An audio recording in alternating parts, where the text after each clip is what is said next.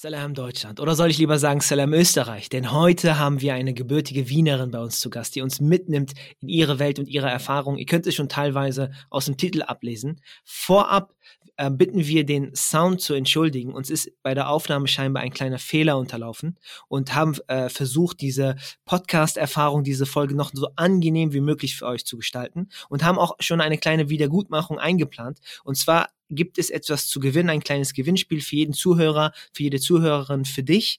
Was es genau ist, erfährst du, wenn du bis zum Ende zuhörst. Aber wir können schon mal sagen, wie du quasi teilnehmen kannst oder auch an sich, denn wir haben ein Newsletter gestartet auf salamdeutschland.de. Wenn du da drauf gehst, direkt der erste Link führt dich zu unserem Newsletter, wo wir von jetzt an monatlich Artikel und andere exklusive Inhalte, Reminder der Podcast-Folgen etc. raushauen. Ein bis zweimal im Monat, wo man eine schöne Übersicht Übersicht bekommt. Ich denke, das wird jedem gefallen, der bisher diesen Podcast gehört hat. Und ähm, ganz einfach so könnt ihr äh, teilnehmen. Seid gespannt dann, was wir für euch vorbereitet haben, später, wenn ihr das in der Folge hört. Und vergisst auch nicht, nimm die fünf Sekunden und abonniere bzw. bewerte diesen Podcast, je nachdem, auf welcher Plattform du bist. Das hilft uns nämlich, mehr Leute damit zu erreichen. Äh, wir wünschen dir viel Spaß und bis dahin.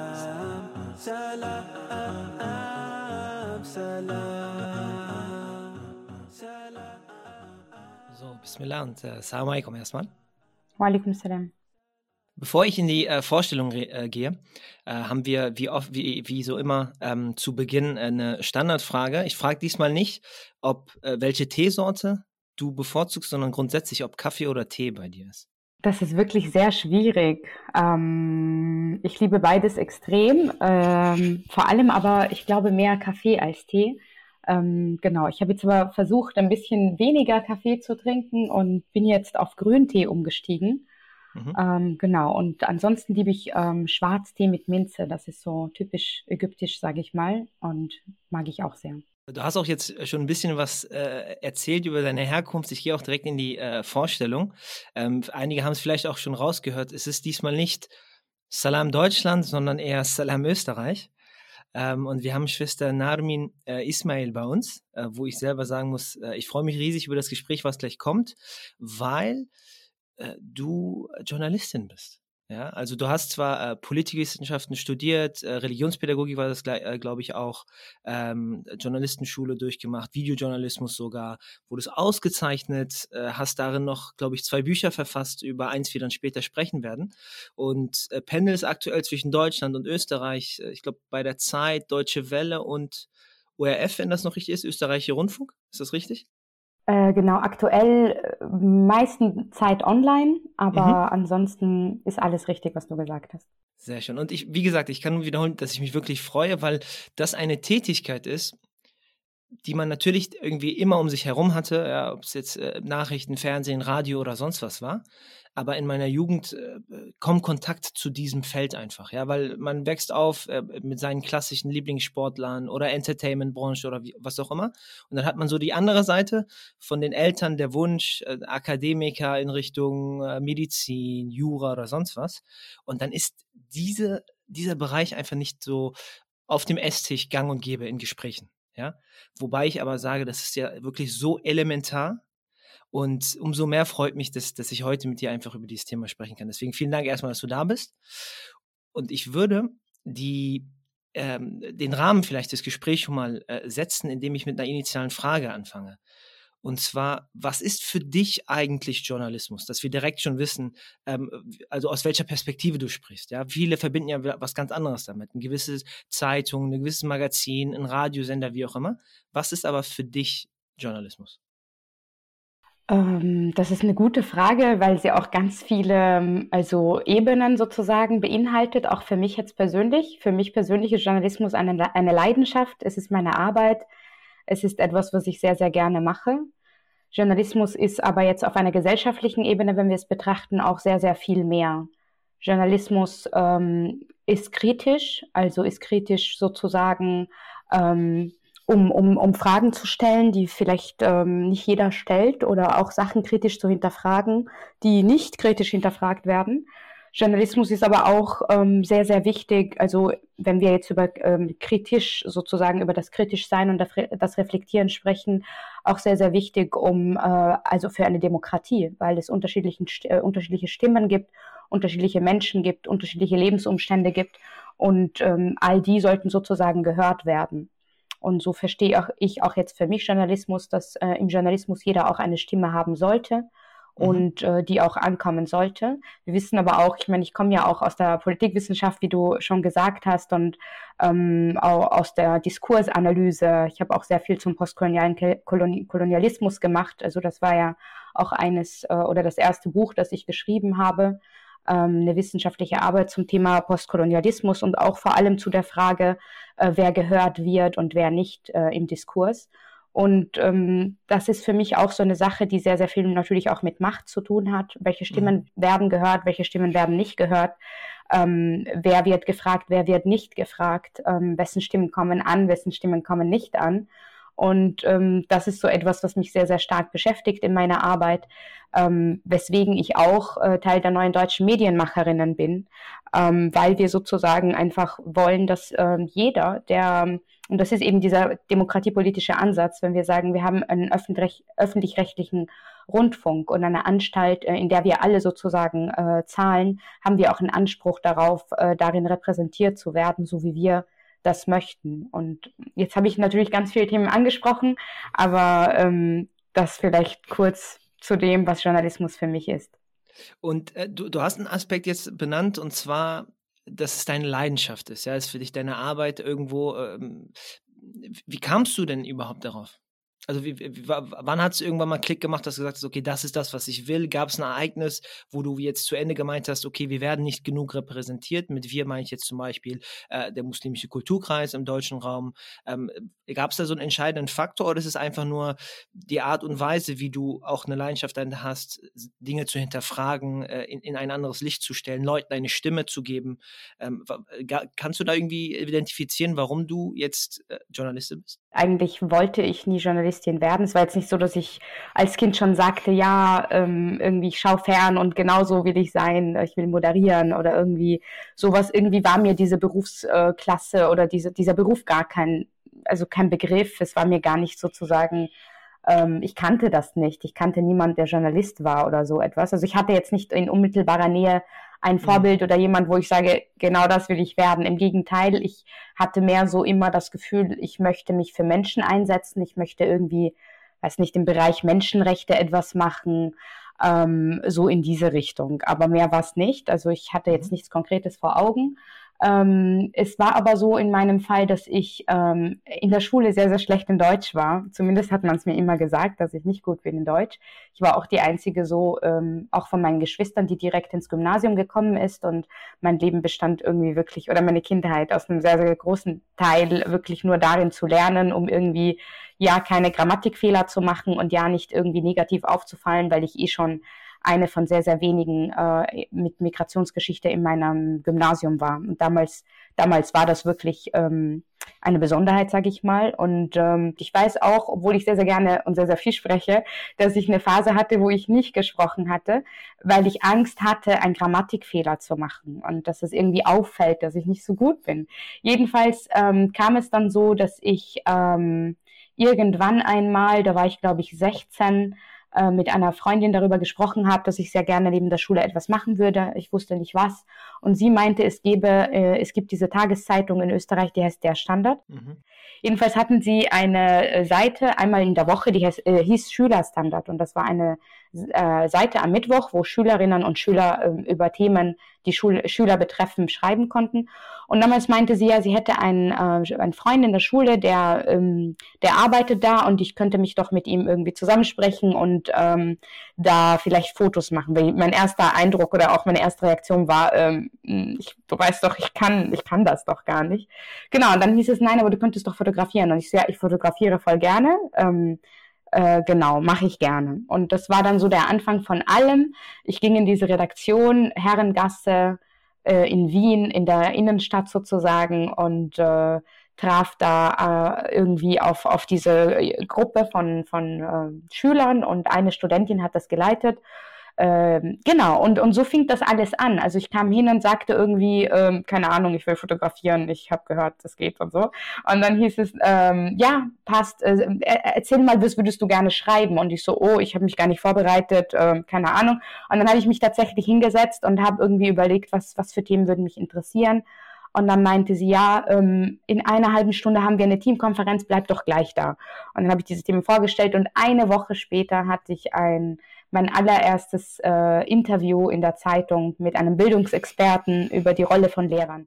Und äh, da hast du schon äh, ein paar Stichworte erwähnt, weil mein nächster Punkt wäre jetzt gewesen, welche Stichvoraussetzungen ähm, ähm, denkst du, sollte man haben? Weil du hast ja eigentlich einen Quereinstieg. Es war ja nicht wirklich, dass du wirklich Journalismus machen wolltest. Du hast jetzt gesagt, äh, da war irgendwie die Möglichkeit, was zu machen. Du hast eigentlich Bilder äh, äh, gemocht zu schießen letztendlich. Äh, in, äh, in, in Deutschkurs äh, warst du jetzt nicht die Spitzenschülerin in dem Sinne. Welche Voraussetzungen muss man denn mitbringen überhaupt? Ne? Ich meine, das Finanzielle kommt ja dann auch, wenn man sich für diesen Beruf sozusagen entscheidet letztendlich oder für diese Berufung was dann wahrscheinlich eher der Fall ist. Ähm, kannst du das, äh, gibt, es gibt ja eventuell Interessenten, die, die, oder Interessentinnen, die auch ähnlich wie du keinen hatten, der ihnen darüber äh, erzählt hat. Ich glaube, so wirklich eine Voraussetzung äh, in dem Sinne, der ist, also der Beruf sozusagen Journalist ist in dem Sinne nicht wirklich geschützt. Das ist jetzt nicht so, dass nur bestimmte Menschen sagen können, ich bin Journalist und der, der Rest äh, ist das irgendwie nicht. Aber ich glaube, eine ganz wichtige Voraussetzung ist das Handwerk. Also es kann nicht einfach jeder, so also es gibt natürlich auch freie freie Schriftsteller oder freie Autoren ähm, oder Menschen, die zum Beispiel nur Kritiken und Kommentare schreiben. Das äh, befolgt dann andere Regeln. Aber wenn man ähm, wirklich Journalist sein möchte und Journalist ähm, ist, gibt es, also gibt es ein Handwerk, das extrem wichtig ist, mhm. wenn es viele unterschiedliche Perspektiven einbringt. Also Professionalität widerspricht in diesem Sinne im Journalismus aus meiner Perspektive oder aus meiner Sicht diese Eindimensionalität, die man schon auch sehr oft leider sieht. Das heißt, ähm, dieser Informationsauftrag, den man hat als Journalist, verlangt eine seriöse, seriöse Recherche, eine faktenbasierte ähm, Berichterstattung etc. Das heißt, es gibt ein Berufsethos natürlich und ähm, es ist wichtiger, dass es da ein ausgewogenes, äh, differenziertes Bild gibt von, von Sachverhalten ähm, und nicht nur eine Sicht oder eine Perspektive. Und was ich im Journalismus sehr, sehr viel auch gelernt und verstanden habe, ist, ähm, diese Idee der Objektivität, also die ist, dieses, dieses Ideal der Objektivität wird zwar sehr, sehr groß geschrieben, aber es gibt keinen Mensch, der objektiv ist. Und das mhm. ist halt auch so eine Frage, die man sich stellen muss. Wer gilt als objektiv und wer nicht? Kann äh, irgendwie, weiß ich nicht, ein, ein Mensch mit Migrationsgeschichte über Clankriminalität äh, schreiben oder muss das jemand sein, der ähm, keine Biografie, also Migrationsbiografie hat, weil der andere ist so nah dran. Und das sind so mhm. viele Themen. Kann eine Frau, die irgendwie sich feministisch engagiert oder sich als Feministin betrachtet, über, über, über Frauenrechte oder Frauenpolitik schreiben oder ist sie zu nah dran? Und das sind halt alles Fragen, die man sich dann natürlich auch selber stellt ähm, oder wo man auch damit konfrontiert wird, dass man vielleicht als Frau mit Kopftuch oder so oder, oder als, als jemand, der, der offensichtlich Migrationsbiografie hat, dass einem vielleicht unterstellt wird, man sei nicht objektiv. Ähm, und da muss man halt die Frage stellen, wer ist denn objektiv? Was gilt als objektiv und was mhm. nicht? Warum? Also wer war, darf welche Themen machen? Und ich bin halt der Meinung, ähm, dass Journalismus auch nicht Aktivismus ist. Also da muss man halt auch eine ganz klare äh, Linie oder Grenze ziehen. Das heißt, es, es muss einem natürlich schon auch bewusst sein, ähm, welche Themen sind mir zu nah, welche Themen kann ich nicht machen, weil ich da vielleicht dann doch zu aktivistisch bin und welche Themen äh, kann ich objektiv auch äh, betrachten und aus einer neutralen Perspektive sozusagen darüber äh, ähm, berichten, ohne dass es mir zu nahe geht oder ohne dass meine Meinung zu stark in den Fokus rückt äh, und ich merke es nicht. Aber siehst du da einen Konflikt bei dir selbst? Oder hast du einen Konflikt zu Beginn gesehen? Weil du meintest ja, äh, du fandest, dass ähm, A, du kanntest niemanden, ja, mhm. was dieses Thema angeht. B, hast du dich vielleicht auch nicht repräsentiert gesehen in dieser äh, Landschaft ähm, an, an äh, Menschen mit verschiedenen Hintergründen ähm, und die auch entsprechend, oder du als Auftrag das gesehen hast, ähm, entsprechend eine quasi Reprä Repräsentation auch äh, voranzutreiben. Ähm, siehst du da äh, oder hast du da einen Konflikt gesehen oder hast du gesagt, okay, es war jetzt, also jetzt speziell gesprochen, ich kenne zum Beispiel we wenige muslimische Journalisten. Liegt einfach auch vielleicht daran, dass ich mit dem Thema nicht viel zu tun habe, wie ich es Anfang gesagt habe. Mhm. Ähm, war das so ein, so ein Haupt, auch so ein Motivator von dir und dann hast du aber gemerkt, na gut, dann komme ich, stoße ich auf Grenzen, weil mein Auftrag ist nicht, wie du es gesagt hast, aktivistisch jetzt irgendwie das Bild gerade zu biegen, ähm, oder wie hast du das empfunden? Also ich hatte äh, so an sich nicht wirklich einen Konflikt in dieser Sache. Ähm, es, es, gibt, wie gesagt, also ich habe jetzt sehr viel auch über diese Eindimensionalität gesprochen, auch darüber, dass äh, Menschen, also jeder Mensch ähm, auch eine begrenzte Sicht auf Sachen hat, also nämlich nur seine eigene Sicht, ähm, wenn er sozusagen auch nicht kritisch reflektiert, wie er denkt oder welche Vorurteile er, er hat, weil die fließen ja einfach auch automatisch und unbemerkt in die Berichterstattung ein, wenn man sich nicht dessen bewusst ist, ähm, wie zum Beispiel die Bebilderung oder die Themenwahl oder die, die Sprache. Das sind alles Sachen, ähm, da macht es einen riesen Unterschied, wie denke ich eigentlich persönlich von dieser Sache. Und das merkt man natürlich, wenn man sich äh, genauer ansieht, wie über den Islam oder Muslime oder bestimmte Bevölkerungsgruppen berichtet wird. Ähm, und das ist halt natürlich ein Missstand, ähm, dass eine bestimmte Gruppe ein, also bestimmte Vorurteile auch über die Medien äh, immer wieder bestärkt werden und dass diese Gruppe sich einfach nicht repräsentiert fühlt. Und das, da geht es jetzt nicht nur um Muslime, sondern allgemein um einfach soziale Randgruppen, die nicht genug Gehör finden. Und da finde ich es persönlich wichtig zu sagen, okay, Moment einmal, wo bleiben diese Menschen? Wo bleiben ihre Geschichten? Wo bleiben äh, ihre Meinungen?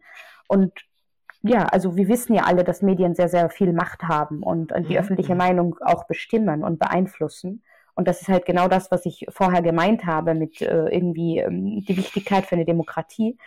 Ähm, das ist sozusagen auch die vierte Gewalt. Also man kann das nicht unterschätzen. Man kann aber auch nicht, also das ist auch etwas, was mich so oft, äh, womit ich sehr oft konfrontiert werde, nämlich, ach, Medien, äh, die sind schuld an allem und äh, dass wir so schlecht behandelt werden. Mhm. Und also da, da bin ich auch sehr vorsichtig, weil ich sage ja, aber Moment mal, wessen Verantwortung ist es denn, wenn nicht unsere, zu sagen, okay, warum gibt es nicht genug Menschen mit Migrationsbiografien in den Medien?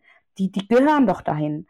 Äh, warum gibt es sozusagen, ich meine, wir leben in einem Land, in dem ganz äh, viele Menschen äh, unterschiedliche Herkünfte haben, aber das äh, spiegelt sich nicht wieder in den Redaktionen. Und deswegen finde ich, jetzt komme ich wieder zurück äh, auf die neuen deutschen Medienmacher zu sprechen, deswegen ich finde es wichtig, dass man sozusagen ähm, das auch einfordert und sagt, wie sieht die Berichterstattung aus? Warum ist sie so, wie sie ist? Ähm, und wie kann man das ändern? Und zwar nicht nur von außen hin mit diesem vorwurfsvollen Blick, ja, Medien sind an allem schuld und die äh, verbreiten irgendwie alles falsch. Und ähm, viele Muslime wollen auch oft keine Interviews geben oder vertrauen Medien gar nicht mal mehr, weil sie sagen, ja, das Bild wird immer verzerrt und äh, es wird immer dasselbe reproduziert.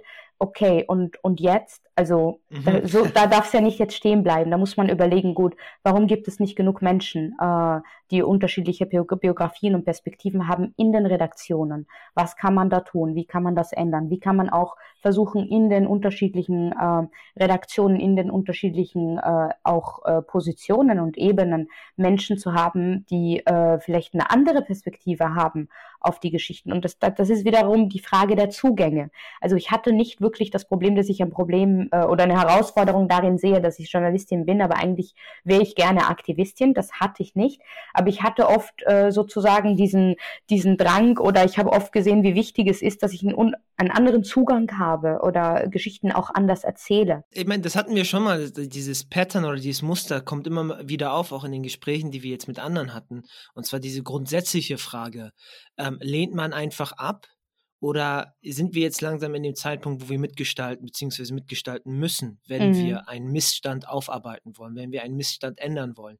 Nicht nur im Sinne von, äh, wie du es gesagt hast, Aktivismus und, und Sachen dann wirklich proaktiv dann, äh, wie auch immer, ja, tatkräftig äh, in eine ganz andere Richtung zu lenken, sondern auch dann zu sagen, hier sind die Zugänge zu diesen Geschichten, zu diesen Menschen, zu dieser Lebensweise, ja, die die Leute eben haben. Und äh, jetzt gibt es keine Ausreden mehr, nicht mehr darüber zu erzählen. Und äh, das, deswegen fand ich es auch so schön, ne, dass, die, das, wie du das dargestellt hast.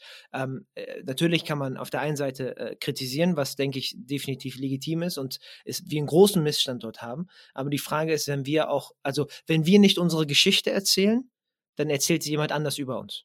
Das ist halt einfach so, ne? Das ist auch in der Geschichte so gewesen. Die Geschichte haben die Leute immer geschrieben, die gewonnen haben, nicht die, die im Recht waren.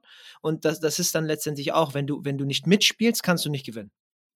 Äh, und äh, deswegen fand ich äh, die Sichtweise sehr, sehr schön und auch nochmal bestätigen, dass das tatsächlich so ist. Ne? Also, dass, dass man, ähm, dass du jetzt auch nicht oder das nochmal bestätigst, dass das eigentlich Teil der Lösung ist und nicht einfach nur ablehnen und, und zu sagen, okay, ist alles schlecht, okay, aber was machen wir denn jetzt? Was ist der nächste Schritt? Wollen wir das einfach so akzeptieren? Kann ja auch sein, funktioniert vielleicht in anderen Bereichen. Ähm, aber ich denke mal, gerade im Stichwort äh, Medien als vierte Gewalt ähm, ist es essentiell, dass man eben nicht äh, sich beschwert auf der einen Seite und nichts macht. Hast du selber in deiner Arbeit diese Missstände gemerkt? Dir gegenüber jetzt? Also je nachdem, in welcher Redaktion ich war, man muss ja immer bedenken, ähm, sind ja immer Menschen und, und Menschen sind menschlich, Menschen machen Fehler, Menschen leben auch sehr oft in ihrer sozialen Blase und haben vielleicht kaum, ähm, kaum jetzt irgendwie Kontakt zu, zu Leuten, die anders sind, anders unter Anführungszeichen, weil ähm, ich werde oder wurde schon sehr oft als anders betrachtet, weil ich jetzt nicht so gängig bin sozusagen, wie ich aussehe oder wie ich mhm. denke oder welche Meinung ich habe oder einfach auch meine Biografie. Und ich habe das schon sehr oft erlebt, dass äh, in vielen Redaktionen, ähm, dass sehr viel gefragt wird über meine Religion, über meine Herkunft, darüber, was ich hier mache, wie ich hier herkomme, wie ich es da geschafft habe. Und ähm, die meiste Zeit war ich ja beim österreichischen Rundfunk zum Beispiel äh, tätig. Und ähm, da habe ich sehr viel erlebt. Also wirklich von Leute, die einfach die ganz normale, also ganz wirklich äh, einfache, objektive, objektiv auch richtig, richtige und sachliche Bemerkung machen, nämlich du bist die Einzige, die hier arbeitet und ähm, Kopftuch trägt und keine Putzfrau ist. Das ist etwas, was ich gehört habe. Und das war eine ganz, vielleicht war das gar nicht als Beleidigung gemeint, das war einfach eine Feststellung, die stimmt. Aber da fragt man sich schon so, Moment mal, oha, es stimmt tatsächlich und ähm, was heißt das eigentlich? Und ich bin halt vom Typ her so ein Mensch, ich bin nicht jemand, der irgendwie ähm, Gott sei Dank. Also ich bin nicht schnell beleidigt, ich äh, bin nicht schnell irgendwie auch in dieser Rolle, ja, gut, das sagst du jetzt, weil was auch immer, ja. Also ich bin nicht so, ich bin eher jemand, der sehr wirklich ähm, viel mit Humor nimmt, äh, sehr viel auch irgendwie mit Ironie nimmt und, mhm. und, und das einfach äh, so betrachtet, weil ich mir auch so oft denke, okay, wir haben alle unsere begrenzte Sicht auf die Welt, wir haben alle unser Blick auf die Welt und äh, es gab das einfach, als ich beim österreichischen Rundfunk war, gab es das einfach noch nicht, noch nie dass da jemand ein Praktikum macht, dass da jemand noch äh, weiter irgendwie äh, als freier Arbeitnehmer arbeitet, dass da jemand dann eine Anstellung kriegt und, und all das. Und das war natürlich eine Veränderung für die Leute, die da gearbeitet haben und auch für viele eine Überforderung, weil sie sich dachten, oh Gott, wie gehe, wie gehe ich jetzt mit der um und darf ich mit der reden und darf die irgendwie dies, das. Und da hat man halt auch dieses Gefühl bekommen, dass man total in diese Rolle ist, dass man sozusagen als Informationsstelle gilt für alle Fragen, die Menschen haben über alles Mögliche. War auch tatsächlich so, aber da muss man halt auch damit lernen, umzugehen und sich die Frage stellen, okay, wann ist es zu viel, wann ist es okay, wann ist es irgendwie eine persönliche Neugierde einer Person und wann dient es irgendwie wirklich ähm, irgendeiner Wissensvermittlung oder, oder wie auch immer. Aber findest du es nicht auch äh, signifikant? Also zumindest erlebe ich das so. Ähm, wenn ich dieses Beispiel noch nehme, du, du, bist die einzige Frau mit Kopftuch, die keine Putzfrau ist. Mhm. Das fällt auf, aber es fällt nicht auf, dass alle Frauen, also beispielsweise, wenn die Frauen nur Putzfrauen sind, in Anführungszeichen, wenn sie Kopftuch tragen. Sondern es ist erst dann nur signifikant, wenn sie quasi da raus sind und plötzlich vielleicht auch ebenbürtig sind in dem Sinne, indem du auch Alltagspolitik darüber berichtest und quasi auch auf Augenhöhe mit äh, äh, dieser Gruppe jetzt in dem Fall Redakteuren sozusagen sprichst. Weil äh, äh natürlich ist es eine objektive Aussage, aber ich finde es ist schon signifikant, weil es ist, ist, man nimmt es erst wahr oder es ist erst wahrzunehmen in dem Sinne, wenn es plötzlich bei mir auf Augenhöhe ist und wenn es in Anführungszeichen nur die Putzfrauen sind dann ist das nicht mal er erwähnenswert in dem Sinne. Ja, also teile ich auch so. Ich, ich weiß, dass ähm, Aladin Mafalani, der Soziologe, der ja auch dieses äh, Buch äh, Mythos Bildung geschrieben hat und auch sehr viel auch zu dem Thema macht, der meinte halt auch mal in einem Interview vor ein paar Jahren schon, so bei der Putzfrau war das Kopftuch kein Problem, aber heute ist es plötzlich ein Problem. Richtig, ja. Ähm, warum eigentlich? Und ich glaube auch, dass es um diesen, also es gibt auf jeden Fall auch eine Art sozialen äh, Aufstieg oder, oder dass unsere heutige Generation halt einfach sagt, okay, Moment mal, äh, wir haben genauso äh, irgendwie da zu sein oder wir, also wir, wir erheben Ansprüche und ist auch unser Recht und ist auch vollkommen in Ordnung. Aber ist ja immer so, wenn sozusagen mehr Menschen äh, Teil von etwas sein wollen, dass die anderen vielleicht irgendwie das Gefühl haben, sie müssen kürzer treten oder sie sind nicht, also die haben vielleicht nicht mehr äh, das ganze Stück vom Kuchen, sondern vielleicht ein bisschen weniger. Ja, ähm, richtig. Es gab natürlich schon sehr viele Frauen mit Kopftuch, äh, die da Putzfrauen waren. Mhm. Ähm, waren die extrem stolz auf mich. Also die haben mich alle gefragt, was machst du da? Ich war auch letztens, also vor dem Lockdown Essen im Sommer mal in Wien und da wurde ich angesprochen in so ein syrisches Restaurant. Ähm, und dann wurde ich angesprochen von dem Koch, der kam irgendwie raus und meinte, ich kann, äh, kenne dich, du hast beim österreichischen Rundfunk gearbeitet und so richtig stolz gewesen und oh mein Gott und und ich so, ich habe mich leider nicht erinnern können, die Person, die hat halt in der Kantine gearbeitet. Jedenfalls ist es schon so, dass die Menschen dann extrem stolz sind und das Gefühl haben, hey, Moment mal, die hat's geschafft. Es gibt jemand von uns, der es geschafft hat es gibt jemanden, der, ähm, der sozusagen mitmischt und, und nicht nur irgendwo hinter der Theke steht, sondern auch irgendwo dessen Stimme gehört wird oder auch der unsere Stimmen hört und vielleicht weiterbringen kann oder weitervermitteln kann. Und das erfüllt mich auch mit sehr viel Freude, weil natürlich, also wir haben, also ich sehe, dass ich sehr viele Privilegien habe und, ähm, und das ist jetzt nicht etwas, wo ich sage, ich bin stolz auf mich, weil ich habe jetzt vielleicht nicht so viel getan dafür, sondern ich hatte einfach wirklich, ich bin ein privilegierter Mensch und das sehe ich auch so. Und ich bin halt jemand, der sagt, ich möchte etwas zurückgeben. Ja, ich finde auch, du hast ein schönes Bild äh, skizziert gehabt, ne? wo wir auf der einen Seite jemanden hatten, der ähm, äh, so objektiv vielleicht diese Sichtweise hat, aber vielleicht dann auch kritisch, weil wie du es gesagt hast, jetzt mischt ein Player mehr mit ähm, und dann auf der einen Seite sozusagen die Sicht, okay, einer von uns hat es geschafft. Das heißt, da merkt man auch, wie, wie so ein bisschen, äh, es entsteht ja irgendwo nie etwas aus nichts und dann verteilt sich das irgendwie ganz schön. Und du hast dann so die einen, die jetzt merken, okay, wir werden etwas mehr repräsentiert und dann auf der anderen Seite, okay, wir haben jetzt einen Teil mehr abzugeben dieser in Anführungszeichen Repräsentation. Ähm, eine letzte äh, äh, Frage vielleicht zu dem Bereich, weil es mich einfach nur interessiert. Wenn es zu persönlich bist, dann, dann brauchst du auch nicht darauf antworten. Aber hattest du schon jetzt quasi in deinen, ich meine, ist ja schon fast ein Jahrzehnt, ähm, wo du in dem Bereich tätig bist, ähm, die, wo du, wo, wo du weil es kann ja auch eine Angst sein, vielleicht für, für Leute, jetzt Muslime oder auch Leute äh, Migrationshintergrund mit einem gewissen äh, Wertekorsett einfach, mit dem sie kommen, wo sie denken, okay, vielleicht muss ich das jetzt ablegen, grundlegend. Hast du schon mal so Situationen gehabt, wo du gedacht hast, okay, ich komme jetzt hier nicht weiter, weil, egal aus welchem Grund, ob es jetzt das Kopftuch ist oder irgendwas anderes, ähm, oder meintest du, okay, nee, das war, ist vielleicht so eine irrationale Angst, die man, die man hat? Ich glaube, die Frage ist halt wirklich, ähm, ich stehe zu dem, was ich bin, äh, mit allem, was dazu gehört, was auch immer es jetzt ist, ob es meine Hautfarbe ist oder mein Dialekt, der leider nicht mehr so stark da ist, aber wie auch immer, was auch immer es ist, was zu mir gehört. Ich stehe zu dem, was ich bin und ich, ähm, also ich glaube auch nicht, dass die Lösung wäre, und das erkennen auch viele Menschen, die dann sagen, okay, ich gebe das Kopftuch runter oder ich verändere mich äußerlich, damit ich gesellschaftlich akzeptiert werde. Es funktioniert genauso wenig, weil, also für viele funktioniert das auch nicht wirklich, weil sie dann merken, okay, ich bin da mit mir selber nicht zufrieden oder ich bin mir selber nicht treu geblieben oder wenn ich das Kopftuch runtergegeben habe, meine Haare sind ja dennoch schwarz oder meine Haut dunkel oder wie auch immer. Diese, dieser Gedankengang oder diese Idee überhaupt, äh, ich lege mal einen Teil meiner Identität ab, äh, irgendwie vorne an der Garderobe und gehe zur Arbeit, weil das funktioniert so nicht. Mhm, ähm, und ich, ich, ich sehe es halt so. Und ich hatte viele Situationen, wo mir nahegelegt wurde, mich anzupassen, wie auch immer man das jetzt so äh, konkret äh, für sich interpretieren möchte.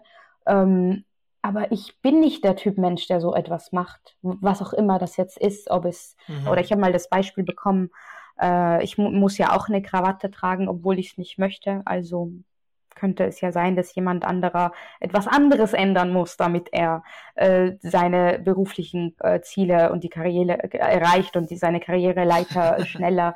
Also genau so Sachen habe ich immer wieder gehört und klar, also man denkt vielleicht drüber nach, aber bei mir persönlich, ähm, ich habe diese Überlegung so nie wirklich gehabt, weil ich einfach, ähm, glaube ich, mit mir sehr zufrieden bin, mit dem, wie ich bin und wer ich bin. Und ich möchte auch jetzt nicht unbedingt mich anderen anpassen, weil ich glaube, das hat nie ein Ende, wenn man sich anpasst oder wenn man sich äh, versucht äh, zurechtzubiegen für wen anderen, ist immer falsch. Also auch in einer Beziehung, es ist immer falsch, sich also zu sich nicht selber zu stehen, sage ich jetzt mal für mich, oder sich nicht selbst treu zu sein, um für wen anderen zu passen. Wo führt das hin? Also ich, ich denke, das führt nirgendwo hin, weil man dann nie äh, passt. Also man muss ja immer wieder irgendwas anderes ändern. Ja. Und wie gesagt, irgendwann steht man an dem Punkt, wo man sich denkt, okay, wie, wie, wie kann ich meine Hautfarbe ändern oder meine Haarfarbe oder meine Augenfarbe oder sonst was, weil irgendwas wird immer nicht passen. Und das ist halt die Frage dann, wo zieht man die eigene Grenze? Und meine Grenze ist halt für mich ganz klar, dass ich sage, ich bin, wie ich bin. Und ich spreche das auch in Bewerbungsgesprächen an.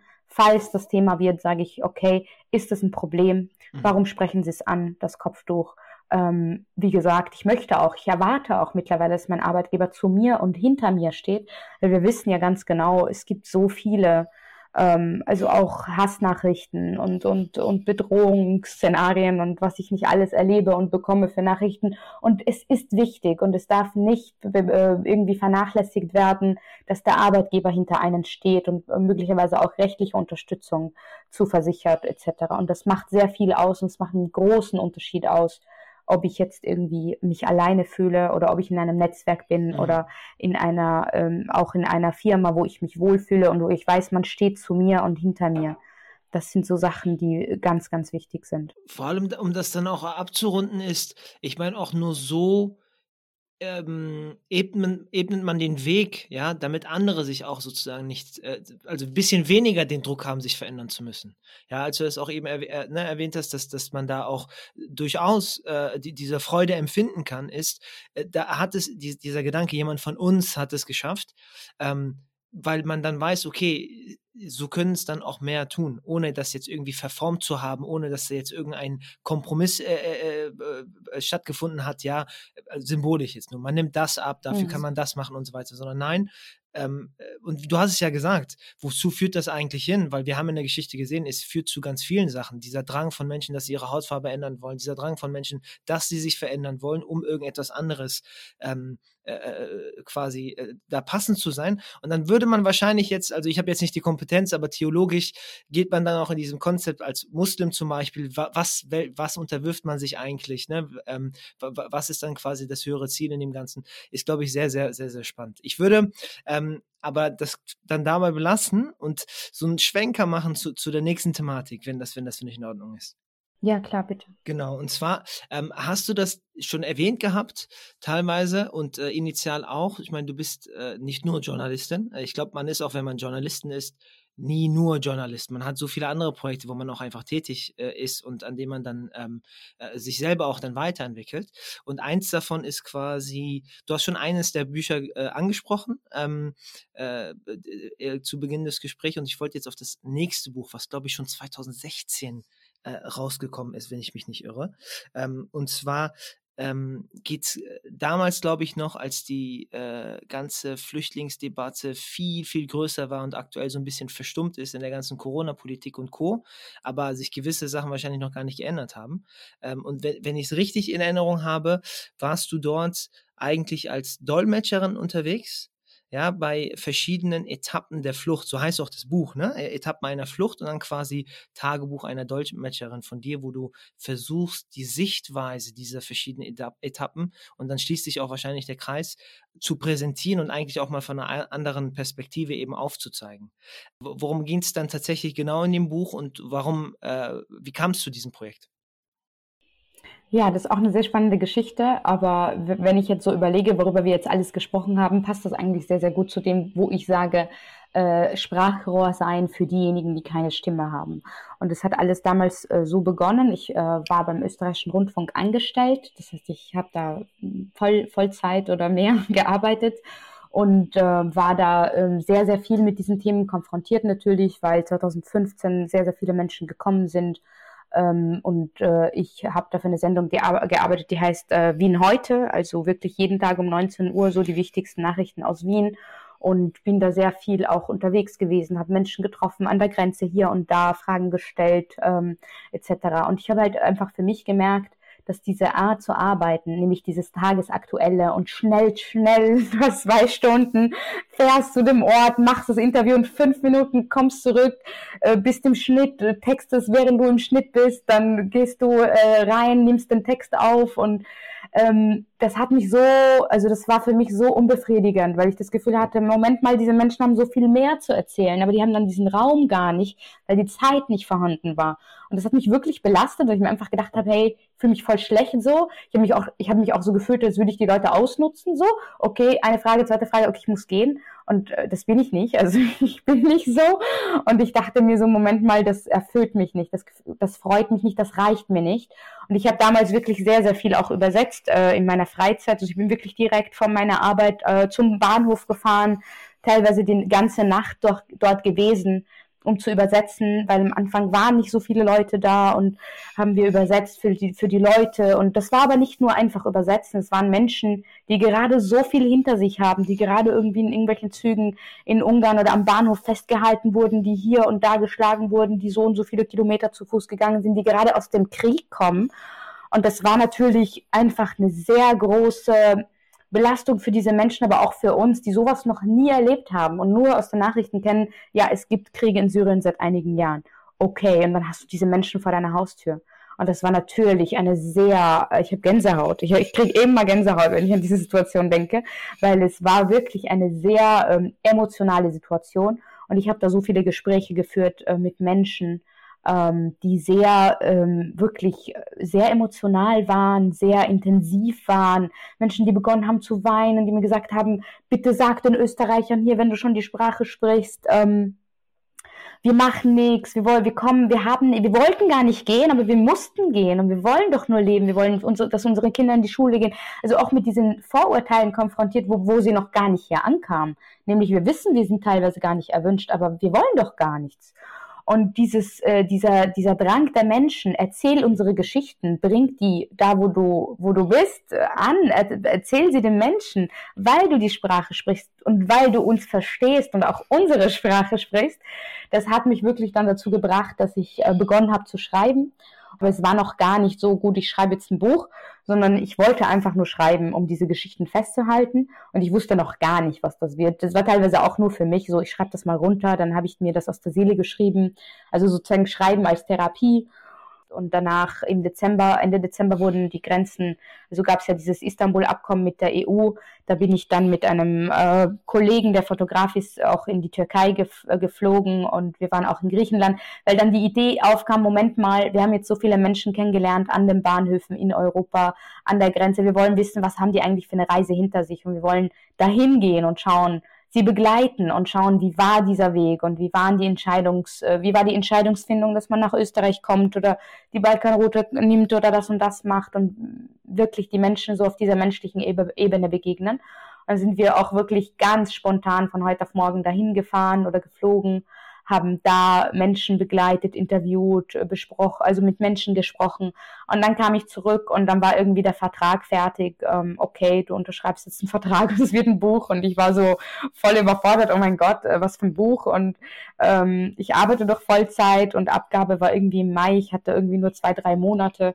Aber es ging alles sehr, sehr schnell und ähm, mir war einfach wirklich nur wichtig, äh, das sozusagen zu tun, was ich den Menschen auch gesagt habe. Ich werde eure Geschichten schreiben, ich werde sie erzählen. Und das habe ich dann auch gemacht mit diesem Buch. Ich, ich versuche mich in deine Lage hineinzuversetzen, weil natürlich weißt du, was irgendwie auf dich zukommt. Und du hast es ja beschrieben, du, wolltest nicht mehr dieses, okay, ich benutze mal eure Sachen, um dann irgendwie im Tagesfernsehen dann irgendwas zu repräsentieren. Das hat sich wie Ausnutzen gefühlt. Mhm. Und dann, äh, ich meine, guck mal, das ist ja so, man liest das in den Nachrichten, man hat diese Statistiken, aber das sind ja alles nur Zahlen, das ist so abstrakt, das ist für einen nicht greifbar. Mhm. Gab es was für dich, womit du, obwohl du wusstest, was auf dich zukommt, nicht gerechnet hast, weil du gesagt hast, bö, okay, warte, stopp, Moment. So, wo du vielleicht, ob es jetzt positiv sogar war, weil du positiv überrascht warst oder auch komplett negativ. Ähm, Gibt es da vielleicht irgendwie so einen Moment?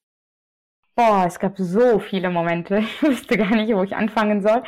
Aber eine sehr, sehr intensive Situation oder sehr, also wirklich eine Situation, die ich nicht vergessen werde. Und das war auch ein Tag, wo es, wo auch mein Körper mir gesagt hat, okay, Moment mal, du kannst nicht mehr. Weil da an diesem Tag kamen hunderte Menschen an. Hintereinander ein Zug und noch ein Zug. Und es war so viel zu tun am Bahnhof mit irgendwie ähm, am Anfang mussten die Leute noch Tickets kaufen. Das heißt, wir haben noch Spenden gesammelt und Tickets. Ge also es war alles so viel Chaos und so viel los und so. Jedenfalls äh, war das auch ein Tag, wo viele Helfer auch vergessen haben zu essen oder Wasser zu trinken, weil einfach so viel los war und so viele Menschen Hilfe gebraucht haben und Wunden hatten und versorgt werden mussten medizinisch und dies und das und so. Und das war so eine Situation am Bahnhof, wo ähm, dann ganz viele Menschen auch, also ich, ich kann mich an einen Moment erinnern, der auch im Buch äh, sehr intensiv beschrieben wird, nämlich dieser Moment, wo du tausende Menschen gefühlt am Bahnhof oder auf dem Bahnsteigen hattest und wirklich im nächsten Moment alle in den Zügen und eingestiegen und es ist alles leer und es ist überall still und du siehst nur die, die Kleidung, die sie hinterlassen haben oder die, die, die, die Stofftiere, die die Kinder da gelassen haben oder die kaputten Schuhe oder die Taschen oder was auch immer. Und das war immer so ein Moment, der war wirklich auch Gänsehaut-Moment, weil man sich einfach dachte, jetzt sind sie alle weg so. Und, äh, und einfach wirklich von diesem Chaos und der Lautstärke und, und dem Geschrei auch der Kinder zu einfach nichts. Und in so einem Moment sah ich drei Kinder, drei ganz kleine Kinder, es, waren, äh, es war eine afghanische Familie und ich sah einfach, wie diese drei Kinder, also drei Söhne, drei Brüder, so im Alter von, weiß nicht, der älteste war vielleicht acht und dann ging es runter äh, mit dem Alter, wie die, wie die schreien und Richtung Gleis rennen. Und äh, das Einzige, woran ich dachte, war so, oh mein Gott, die müssten so aufgehalten, gerettet werden, was auch immer, weil die einfach Richtung Gleis liefen. Und keine Ahnung, vielleicht kommt ein Zug, vielleicht fallen sie runter, ich weiß es nicht. Jedenfalls bin ich dahin gerannt und habe dann äh, irgendwie versucht, sie aufzuhalten und ich habe kein Wort verstanden in dem Fall, die irgendwas geredet haben und ich wusste nicht, wo ist das Problem, wo, wo sind ihre Eltern, was ist los und dann habe ich verstanden oder realisiert, äh, dass sie ihre Mutter gesucht haben und ihre Mutter war irgendwie in einen der Züge eingestiegen und äh, auf der anderen Seite und, und für sie war der Weg zu lang, dass sie irgendwie den, den Gleis entlang und zum anderen Gleis rüber jedenfalls wollten sie oder haben nicht gedacht oder wie auch immer. Jedenfalls war das eine sehr emotionale Situation und ich habe irgendwie versucht, die aufzuhalten und habe sie auch aufgehalten. Und dann kam in dem Moment auch die Mutter, hat geschrien auf der anderen Seite, weil sie ihre Kinder gefunden hat und ra rannte auch in immenser Geschwindigkeit und war dann bei denen angekommen, hat sie angefangen, sie zu schlagen. ich stand da und war so, nein, was passiert da? Schlag deine Kinder nicht so. Und dann hat sie sie in den Arm genommen und es war alles sehr emotional. Und in diesem Moment bin ich irgendwie, also ich hab, bin in Ohnmacht gefallen, ähm, weil das so intensiv und extrem war und weil ich auch echt an diesem Tag vergessen hatte zu essen. Wenn du es bis hierhin geschafft hast, dann weißt du, dass wir dieses Buch inshallah an unsere Gäste verschenken werden. Alles, was du machen musst, wie am Anfang gesagt, ist es, auf salamdeutschland.de zu gehen und den Newsletter zu abonnieren. Ihr seht den Link direkt an allererster Stelle und jeder, der den Newsletter abonniert innerhalb der nächsten zwei Wochen, wird inshallah ausgelost, eine Person davon, die dieses Buch und weitere intensive Eindrücke von Schwester Narmin und ihrer Arbeit erhält und das Ganze als kleine Wiedergutmachung. Ich hoffe, die Folge Folge hat euch bis hierhin Spaß gemacht und es geht auch schon weiter. Vergisst nicht, auf salamdeutschland.de zu gehen und den Newsletter zu abonnieren.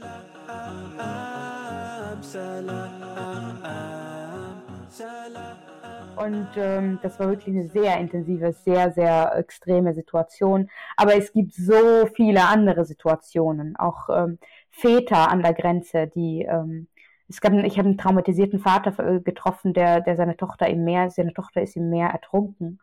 Und ich habe so viele Sachen gehört und ich dachte mir, es kann nicht sein. Also jetzt weiß ich wieder, was ich vorhin sagen wollte, dass wir über Flüchtlinge reden oder Geflüchtete reden und von dieser Masse sprechen, die kein Gesicht hat, die keine Geschichte hat. Wir wissen nicht, was die, was die Schicksale sind. Und dann treffe ich diese Menschen mit diesen Schicksalen und erzähle ihre Geschichte nicht, das geht nicht. Und da war sozusagen die Motivation auch für das Buch zu sagen, ich will das erzählen, was ich, was ich da erlebt und gehört habe und auch was ich gesehen und gefühlt habe.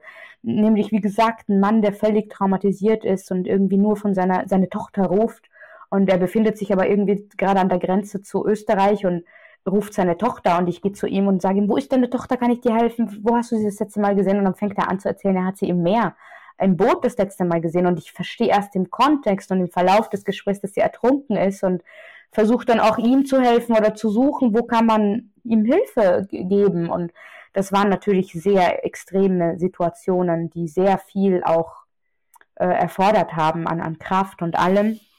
Aber da erkennt man halt auch, was diese Menschen durchmachen und auch, was es bedeutet. Jetzt haben wir in Österreich irgendwie zwei Kinder, die abgeschoben worden sind und wo man sich so denkt, ähm, okay, ich lese die Nachrichten, äh, zwei Kinder abgeschoben, aber was heißt das?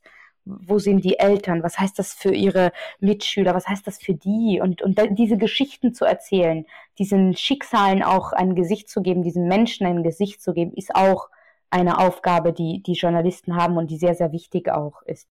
Ich, ich glaube, äh, auch nur so kann man, also jetzt, wo du das beschrieben hast, ne, und dann wahrscheinlich, wie man das dann auch in dem Buch liest, nur so kann man ein Stück weit überhaupt verstehen, was das heißt. Ne? Weil, ich meine, als jemand, der hier aufgewachsen ist, privilegiert ist, sich eigentlich nicht beschweren darf, wahrscheinlich noch nie in seinem Leben hungrig war. Selbst wenn jetzt, wie zum Beispiel du, wo den ganzen Tag geackert hast, war das nicht, weil du äh, keine andere Möglichkeit hast, sondern das war jetzt einfach in dem Flow und das ist so passiert und irgendwo deine Entscheidung. Ja, äh, schafft man es einfach nicht diese Brücke zu schlagen von einer Statistik oder von einer Schlagzeile bis hin zu, da ist eine Mutter, die so wahrscheinlich emotional geladen war, ja, dass die mhm. ihre logische Reaktion war, da äh, Klaps auf den Hinterkopf zu geben für ihre Kinder und die dann festzuhalten, ähm, weil man einfach nicht weiß, also das macht das Ganze menschlich letztendlich auch und das hast es, da hast du es wieder aufgenommen, ja, wenn man nicht die Geschichten erzählt, dann werden sie halt äh, erzählt von, von anderen, äh, die, die gar nicht diesen Kanal vielleicht dazu haben, die das auch nicht wollen, die das in ein anderes Licht darstellen wollen. Ähm, ein Phänomen, was ich jetzt aber in dem Kontext auch sehe, ist, merk, also ich weiß nicht, wie, wie, wie, das, wie das läuft, ja, oder das tägliche Doing auch. Irgendwo, äh, jetzt zum Beispiel ist ein ganz anderes Thema ganz äh, repräsentant, gar keine Frage, Corona beispielsweise. Ähm, aber die Flüchtlingsrouten, die sind ja, die hören ja nicht auf. Die Camps mhm. gibt es ja immer noch teilweise. Ähm, und und ähm, äh, jetzt ist eine grundsätzliche Frage vielleicht jetzt, um das ganze Thema abzurunden. Meinst du, dass diese Leute dann eigentlich bei uns in der Gesellschaft auch nur so lange leben, bis über, also solange über sie halt nicht nur berichtet wird, sondern auch wirklich ihre Geschichte erzählt wird. Und sobald es dann aufhört, leben sie in unserer Welt sozusagen nicht mehr, in Anführungszeichen, wenn, wenn das Sinn gemacht hat. Also die, die sind, die, sie sind, sie, sie, sie leben nur in unserer Gegenwart wenn es auch wirklich Leute gibt, die von ihnen erzählen, die nicht nur über sie erzählen, sondern von ihnen erzählen und auch ihr Gesicht versuchen zu skizzieren in, die, in ihre Geschichten sozusagen. Und in dem Moment, wo das nicht mehr ist, das ist zum Beispiel bei mir so, tritt der Alltag ein und ich vergesse, dass es Flüchtlinge gibt in Griechenland, in, äh, ich weiß nicht wo, auf den Routen, die versuchen mit allen Mitteln, obwohl sie nicht flüchten wollten, äh, flüchten und dann eben diese ganzen Schicksale erleben, die du jetzt zwar äh, nur angeschnitten hast wahrscheinlich. Und das, um, um, also um dahingehend auch die Wichtigkeit davon äh, äh, festzulegen, wie wichtig es ist, dass es Leute gibt, die das auch als Auftrag haben, wie zum Beispiel bei dir in dem Fall, ähm, diese Geschichten zu schreiben. Ja, also wir leben halt alle in unseren Blasen und wir haben alle äh, unsere Themen, die uns beschäftigen. Aber es gibt so viel mehr da draußen. Und ich denke mir halt sehr, sehr oft, wenn wir diese Geschichten nicht erzählen, wir Journalisten, kommen die vielleicht nie an. Also man würde nie wissen irgendwie, warum äh, Menschen flüchten oder, oder wie, ihre, wie, ihre, wie ihr Leben oder ihre Realität aussieht, wenn man diese Geschichten, also wenn man diesen, keinen Zugang zu diesen Menschen hat oder ihre Geschichten nicht erzählt.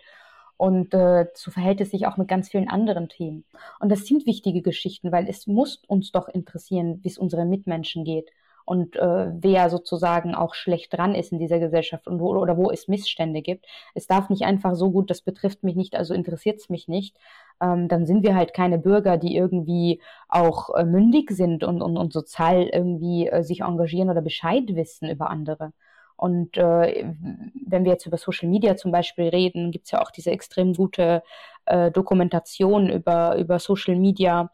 Äh, Social Dilemma heißt die, mhm, wo es halt wirklich ja. auch nochmal auch aufgezeigt wird, was es bedeutet, dass wir alle in unserer Blase leben und nur mit Informationen versorgt werden, die wir sehen wollen, nämlich das, was sich, was sozusagen unsere Meinung bestätigt. Und, und dann lebt jeder in seiner eigenen Wahrheit und wird gar nicht mit der anderen Wahrheit oder mit der anderen Meinung oder mit der anderen Realität konfrontiert. Und die, die, die sozialen sozusagen ähm, Grenzen oder, oder einfach diese, diese, diese unterschiedlichen Welten. Also man verhärtet sich halt auch und dann kommt man gar nicht mehr zusammen. Gibt es gar keinen Konsens mehr oder gar kein, das ist deine Meinung, das ist meine Meinung oder es gibt diese Perspektive und diese Perspektive, sondern nein, ähm, es gibt dann für bestimmte Menschen nur die AfD, die richtig ist und nur die bösen Ausländer oder nur die, die falschen, äh, weiß ich nicht was.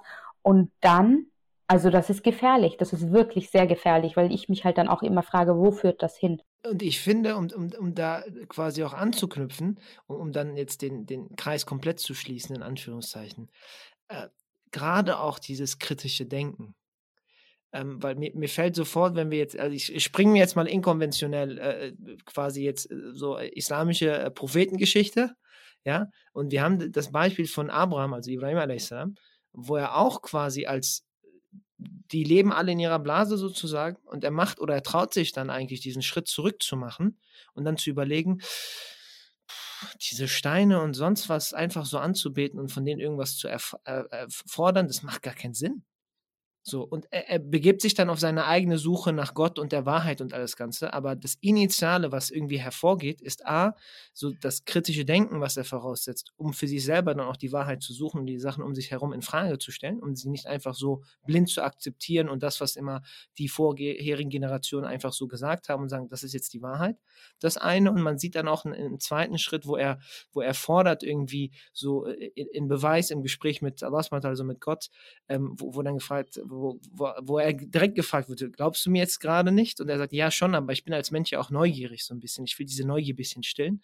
Dass dieser Drang, wenn der nicht, also wenn man den entfernt, wie du gesagt hast, dann lebt man plötzlich einfach in einer eigengebauten Wahrheit und äh, äh ist, ist, ist blind letztendlich. Ich glaube, das ist auch so ein bisschen so ein, so ein, so ein koranisches Bild, was man hat, ne? dass die Menschen dann blind werden, wenn sie sich verschließen und dann ähm, fehlt ihnen einfach auch das, äh, die, Fähigkeit nachzudenken und all das Ganze, was dann damit einhergeht. Ich finde, ähm, das, das ist mir gerade einfach nur eingefallen und ich, ich fand das nur ein schönes Bild sozusagen dazu.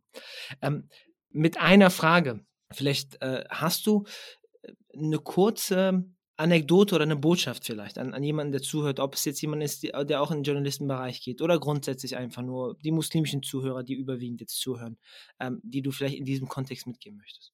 Also ich glaube, ganz wichtig ist, ganz egal, was man macht, ähm, dass man zu sich steht, dass man weiß, ähm, wer man selber ist, wer man selber sein möchte und dass man sozusagen auch darauf hinarbeitet, das zu werden, was man sein möchte. Ganz egal, welche Obstacles, Hindernisse, Herausforderungen es auf dem Weg gibt. Ähm, es ist wirklich, es zahlt sich aus, ähm, zu versuchen und nicht aufzugeben. Und deswegen, also ganz egal, wie Menschen dich entmutigen und die sagen, nee, wird nicht, geht nicht, kannst nicht, mach nicht, whatever, mach einfach. Wenn du davon überzeugt bist, dass du es machen willst und dass es dir Spaß macht und dass du da etwas beitragen kannst, dann tu es und lass dich nicht davon abhalten, was andere dir sagen.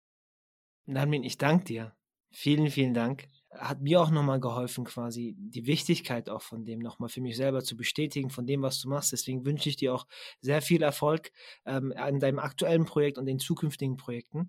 Und ich hoffe, dass das auch ähm, so ein Stück weit Pionierarbeit ist, jetzt in deinem Kontext vielleicht für Österreich oder auch in den anderen äh, Bereichen, wo du tätig bist, aber allgemein, ähm, glaube ich, äh, ist, ist es wichtig. Wir müssen anfangen, unsere Geschichten oder allgemein auch die Geschichten so zu erzählen. Wenn wir meinen, sie wird nicht objektiv genug oder nicht gerecht genug erzählt, dann äh, macht es, glaube ich, sehr, sehr viel Sinn, genau wie du es gesagt hast, äh, mitzuspielen und vor allem auch keine Abstriche dann zu machen in der eigenen Identität.